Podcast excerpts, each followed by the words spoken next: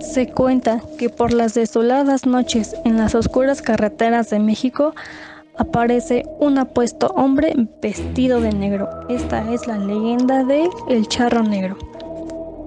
Bueno, mi nombre es Nancy y yo estoy con una invitada especial que se llama Luz María. Hola Luz María, ¿cómo estás? Hola, buenas tardes. Muy bien, ¿y ustedes? Espero pues ayudarles en algo de, experiencia que yo tuve cuando era niña. Bueno, la leyenda cuenta que una bella chica de nombre Adela vivía en un pequeño poblado y su madre constantemente la reprendía porque, bueno, esta chica era muy coqueta. Inclusive no estudiaba ni trabajaba y en sus tiempos libres estaba de cita con los hombres. Por esta razón no era muy bien vista en el pueblo. Una noche, esta campesina se quedó de ver con uno de sus tantos pretendientes pero en el camino a lo lejos vio andar un caballo con un charro montado que iba directo hacia ella. Ella se quedó sorprendida. Al llegar, el caballo se postró a su lado y la chica quedó deslumbrada, pues el charro que lo montaba era muy apuesto y lucía un traje demasiado hermoso color negro, con unas botas negras y unas espuelas de oro. Este hombre de inmediato invitó a esta campesina a subir al caballo y ella obviamente no se pudo resistir, incluso olvidó la cita que ya tenía pactada. En cuanto se subió, el jinete tomó su camino rápidamente y unas llamas lo envolvieron. Adela gritaba fuertemente para tratar de descender, pero no tuvo éxito. Solo algunas personas lograron ver lo que estaba sucediendo. Aquel hombre era nada más y nada menos que el mismísimo diablo, que vino por una bella dama para llevarla con él al infierno. Nunca más se supo de Adela, y para muchas personas ella solo había ido con uno de sus tantos pretendientes para jamás regresar. La leyenda del charro cuenta que por las noches en las carreteras de México se aparece este hombre que cabalga con el caballo y sus prendas elegantes que ya se había mencionado antes. El charro negro es, no se sabe si es un alma en pena, un demonio proveniente del infierno o incluso el mismo diablo. Para poder ver al misterioso charro negro, una persona tiene que caminar a solas durante la carretera a muy altas horas de la noche. Él muy cordialmente se ofrecerá a cabalgar a su lado mientras la persona llega a su destino. Y si la persona llega a pasar cerca de una iglesia, si comienza a amanecer o a llegar a su destino, el charro negro muy amablemente se despide de ella y tomará su propio camino. Y aunque pareciera que la visita de este paranormal espectro puede ser muy grata, hay casos en los que las personas no corren la misma suerte, ya que en el transcurso del recorrido el charro negro ha llegado a, atentar a las personas. Lo que pasó con la campesina Adela. A los hombres el charro negro les ofrece una bolsa de oro. Si ellos la aceptan, sería aceptar a la misma muerte, pues el diablo en ese instante tomaría sus almas. Y a las mujeres las seduce para llevarlas en su caballo y si ellas aceptan y se suben en él, el caballo empezará a correr em, de una forma muy veloz para evitar que ellas puedan bajar y así el charro poder llevarlas con él. Lo mismo que le pasó a Adela, la campesina. Y bueno, eh, en unos momentos más, Luz María nos va a contar su experiencia que tuvo para que se haga más interesante esto. Bueno, pues cuando era pequeña yo, este, pues ahí en la casa donde nosotros vivíamos, pues era pueblo, antes era pueblo, ahora ya pues ya, ya toda, toda esa tradición ya se perdió y ahora es una ciudad ya muy grande, muy, muy saturada de, de tránsito y todo, pero en ese entonces pues era, era un pueblo.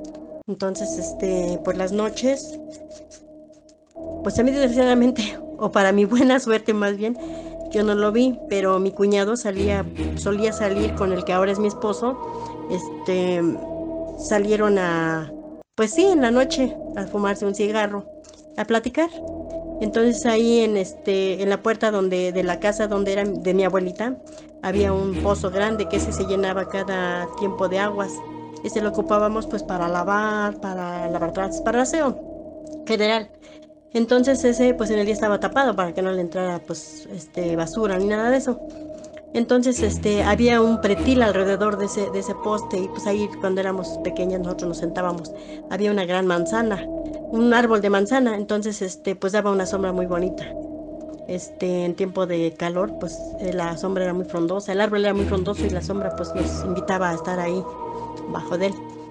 Entonces en la noche pues con la, la, las sombras, las siluetas de la luna que iba caminando, pues se, veía, pues se veía muy bonito. Pero entonces eh, ellos solían salir en la noche en tiempo de calor, que era muy, muy profundo el, calor. Sentían mucho calor dentro de la casa. La casa era de adobe, entonces ahí se guarda mucho calor en las noches. Entonces ellos salían y salieron. Entonces mi cuñado, este, se iban a sentar ahí cuando vieron que, este, pues estaba una persona vestida de negro, un charro, un charro y le señalaba a mi cuñado, este, le, le, señalaba hacia abajo. Nunca le, no, no le habló, no le habló nada más, este, le señalaba. Nunca le vieron la cara porque no, no levantó la cara, sino se veía con su sombrero grande, que era una copa ancha, este, nada más se le veía pues la sombra del cuerpo y este y el traje que le brillaba le brillaba pues lo, era, era un charro entonces se veían como los botones le brillaban pero este pues él no hizo caso no, les dio miedo, más que nada les dio miedo y, se metieron. Esa fue la experiencia muy fea que, pues, que ellos tuvieron.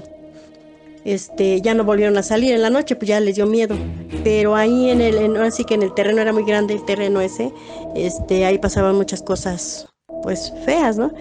Entonces a un tío mío, este, él trabajaba, salía, de salía a trabajar muy temprano, llegaba ya muy noche, y como acá son subidas y bajadas, las calles son pues, de bajada, bajadas, entonces a él este, no lo dejaba pasar una, una mujer de negro. Había muchas cosas malas ahí. Este, había muchas cosas, pero bueno, nos cuentan, mi abuelita decía que había, como hubo mucho muerto ahí, fue en tiempo de la revolución. Ese pozo que yo les, les comento decía que ese pozo lo habían hecho para que las mujeres se escondieran cuando hubo la revolución, los zapatistas y todos ellos. Entonces, este, salieron a, pues las mujeres se escondían ahí para que no salieran cuando había la revolución.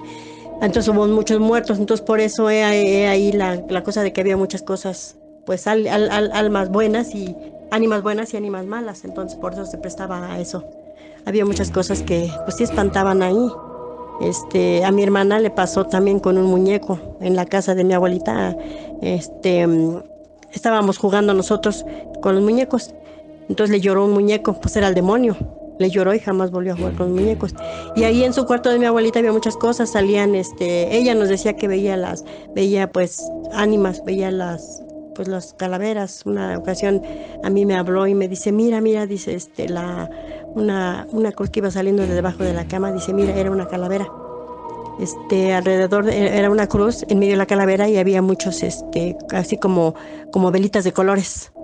Y este, pues obvio, no, ella decía que no le daba miedo, que a ella le daba miedo los, o sea, que le hicieran algo los vivos, no los muertos. Los muertos pues no, no hacían nada, pero pues aún así, pues digo yo, no, no dejan de ser este, pues, pues ánimas y a mí, pues sí, sí me daban miedo, sí me daban miedo. Y este, y así en todo ese terreno pues había muchas cosas que sí, sí, varias gente cuando éramos niños me decían lo que veían. Y este, pero sí, y entonces una, una vez a mí sí me, sí se me apareció así como, como una ánima, ¿no? creo que era un esqueleto, ya no me acuerdo la verdad, pero esa vez sí, sí me desmayé porque ya no, yo no aguanté, no, no vi. Y pues sí, esas son las experiencias que hemos tenido. Son cosas que pues sí existen, existen, pero pues ya... Ya son una leyenda para nosotros. Pues sí, ya es una leyenda para ahorita, o sea, las generaciones. Pero este sí, yo lo viví, yo lo viví y ahorita pues ya no me da miedo porque sí he escuchado todavía algunas cosas, pero pues ya no, no me da miedo. A mí me enseñaron a decir, bueno, me enseñaron a no le tengas miedo a un muerto. Un muerto no te hace nada, pero sí, sí deja de, pues, de dar miedo, ¿cómo no? Este, y ahorita en la actualidad, pues sí, ya, ahorita ya, pues ya, ya soy, ya soy grande, ya este, he escuchado cosas, pero pues no, ya no, no, no me da miedo. Cositas así como las de antes, no, pero así ruidos que me han jalado. He, estado sola en, aquí en mi casa hasta altas horas de la noche. Yo trabajaba, entonces me acostaba a las 3 de la mañana, a las 4 y este y escuchaba ruidos. Una ocasión me abrieron el cajón de mi de mi alacena para como que sacar cubiertos. En otra ocasión me prendieron el motor de la licuadora y así cositas. Y en esa vez cuando sí se, sí me apagaron, me prendieron el, el, motor, ahí sí sí me dio miedo, sentí la presencia de algo, no vi nada, pero sentí nada más la presencia y este lo que hice fue levantarme, desconectar la el motor de la licuadora y pues subirme a mi cuarto. Esa fue la última experiencia. Este, antes de eso también en mi cuarto, eso sí no no no recuerdo si fue pues yo digo que sí fue de, de verdad porque este me acababa yo de acostar cuando este me empecé a sentir el cuerpo muy pesado. Yo digo que fue pesadilla y a la vez no. Este, me acababa de acostar y yo no creo haberme acostado luego luego y caer rendida, ¿no? Entonces apenas me estaba acomodando cuando empecé a sentir el cuerpo muy muy muy pesado y cuando volteé vi una, una persona, pues era el diablo porque le vi la cara muy fea. Entonces yo quise moverme y sí ya no pude, ahí sí ya no pude moverme, me, me, dio muchísimo miedo, empecé a sudar, a sudar, a sudar, a sudar y este y no pude moverme. Yo sentía que les gritaba a alguien, pero pues no, entonces ya después este cuando mi esposo estaba al lado mío, le dije, "Oye, le digo es que me pasó esto."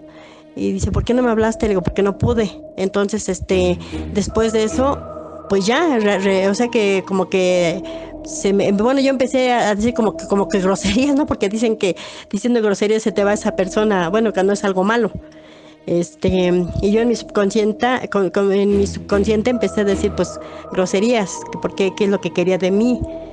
Y ya, pues al empezar a decir tanta grosería, pues sí, ya se me, se me desapareció eso ya pude pues despertar, pero pues no había pasado mucho tiempo, eran como 10 minutos nada más, yo no creo haber dormido tanto o haberme quedado dormida en, en unos segundos como para que me hubiera pasado eso, pero pues ya de ahí en, desde esa, ese día, pues ya, ahorita gracias a Dios no, no he oído cosas. Pero son leyendas, todo lo que me pasó antes, pues sí. Ahora ya, bueno, yo lo viví, pero pues ahora sí ya son leyendas, porque para ustedes las generaciones, pues ya, ya queda en leyenda, pero sí lo viví. Muchas gracias. Pues espero haberles ayudado. Muchas gracias, Luz María. Bueno, pues la leyenda del charro negro normalmente se cuenta en los estados de Hidalgo, en Puebla, Tlaxcala y Veracruz. Y bueno, aquí la invitada. ¿En dónde lo viviste? Aquí en la Magdalena Contreras. En la Ciudad de México, perfecto. Sin embargo, en otros estados mexicanos eh, no son la excepción, como nos comentaba Luz María. Pero pues también hay personas que en esos lugares eh, cuentan haberlo visto en sus tierras, principalmente cuando son zonas rurales. Otro capítulo, por favor no dejen de seguirnos en Jala Pueblar cada miércoles. Y por mi parte es todo. Que tengan buena tarde.